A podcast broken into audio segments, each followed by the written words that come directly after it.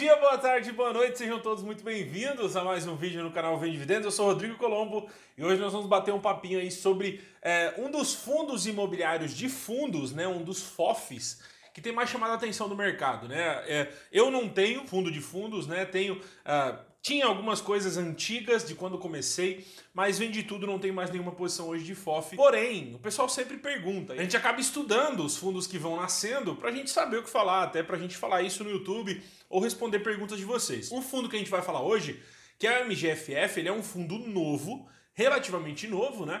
E que chama atenção. Ele chama atenção por quê? Porque ele está desenvolvendo um trabalho muito bom, ele está entregando resultados muito bons a gestora dele, a Mogno, né? É uma gestora que veio como nova para nessa leva de gestoras novas que apareceram no mercado e chamou atenção, porque foi uma gestora que começou com um fundo de fundos, né?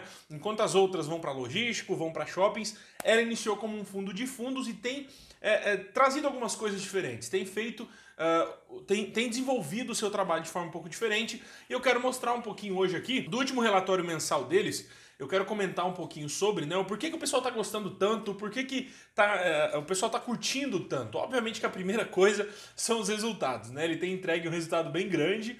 É, o gestor é a Mogno Capital, ele tem uma taxa de gestão de 0,8 ao ano sobre o valor de mercado do fundo. A administração é da BTG. Ele tem hoje um patrimônio 649 milhões. O valor patrimonial da cota está em 82 reais, enquanto o mercado hoje, né, está em aproximadamente 97. Então, para um fundo de fundos, isso é importante.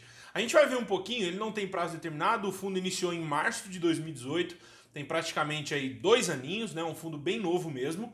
Uh, aqui fala algumas coisas. O gestor, nesse período de crise, né, ele trouxe muitos detalhes sobre essa crise de saúde que a gente está tendo. Ele, ele foi atualizando em cada relatório a questão de leitos de UTI, né, a questão da pandemia, a questão de como que estava sendo realizado no Brasil. Até antes, se você vê os relatórios antes, ele já falava sobre isso, o que, que o Brasil poderia fazer, o que, que não poderia fazer. Isso foi algo muito legal.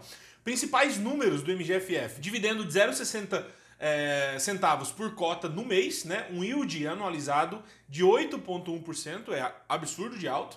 É o 16 mês seguido com yield anualizado de 7,5 ou mais, né? Então, mais de um ano entregando um yield de 7,5 mais, um retorno total, né, médio de 2,5% ao mês. Variação da cota, mais dividendo renderam 9,7 no mês, né? Esse aqui é o mês de abril, é o relatório de abril, então é o que aconteceu em março, né? E um volume negociado de 5,2% do valor a mercado no fundo. Eu quero vir aqui embaixo porque os fundos de fundos geralmente eles entregam essa nota do gestor que fala sobre tudo que eles fizeram, né? Então eles falam sobre reserva de lucro, é, movimento que eles fizeram nos shoppings, é, situações de CRI, tudo que eles fizeram eles colocam aqui. Por exemplo, diminuímos sensivelmente nossa posição em RDM11 e usamos os recursos provenientes da venda, assim como aqueles recebidos com a primeira amortização do TBOF, para aumentarmos a nossa alocação em XPIN e começarmos a comprar outros fundos de CRI que hoje negociam com desconto em relação à sua cota patrimonial maiores do que Iridium. Eu sempre falei isso para vocês. Usem essas notas do gestor para estudar. Lá atrás, quando a gente começou, era a única coisa que a gente tinha. E quando você lê isso, você vê os movimentos. Então você consegue entender, peraí, mas por que, que ele olhou o valor patrimonial num fundo de papel? Né? Então a gente começa a ver o sentido da coisa, a gente começa a ler o tanto que isso faz sentido, isso é importantíssimo. Começa a ler os, os relatórios dos fundos de fundos que você vai ver o quanto você aprende. Aqui fala um pouco da quinta emissão, o que foi feito com a quinta emissão, comentário do gestor, mas eu quero vir aqui embaixo para comentar um pouquinho aqui. A estratégia de alocação do MGFF está um pouco diferente dos outros, né? Ele já vinha um pouco diferente dos outros. Você vê BCFF ou HFOF, a alocação por estratégia dele é mais, é, é, não é mais arriscada, mas ela tem uma pegada um pouco mais forte.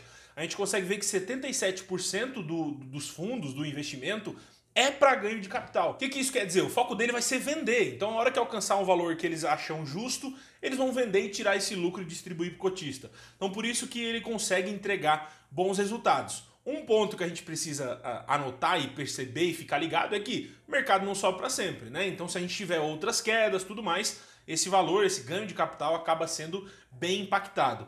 Ele tem uma alocação por segmento, né, de 46% no mercado corporativo. Então, assim, foi basicamente contra né, o negócio do corporativo, home office, então eles hoje estão bem posicionados BRCR, JSRE, TRXF, a gente consegue ver que existe uma posição bem grande né, nesses, nesses top 10 fundos aqui, ó, que são fundos de shopping, logísticos, bem diversificados, né?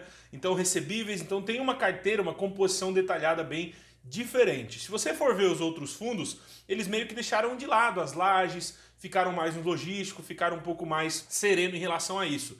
Porém, o MGFF tem conseguido entregar um bom resultado, né? Então aqui tem aqui uma composição detalhada da carteira e RDM era uma posição maior e eles diminuíram, como eles falaram, eles diminuíram. Então hoje eles têm menos IRDM do que caixa parado, né?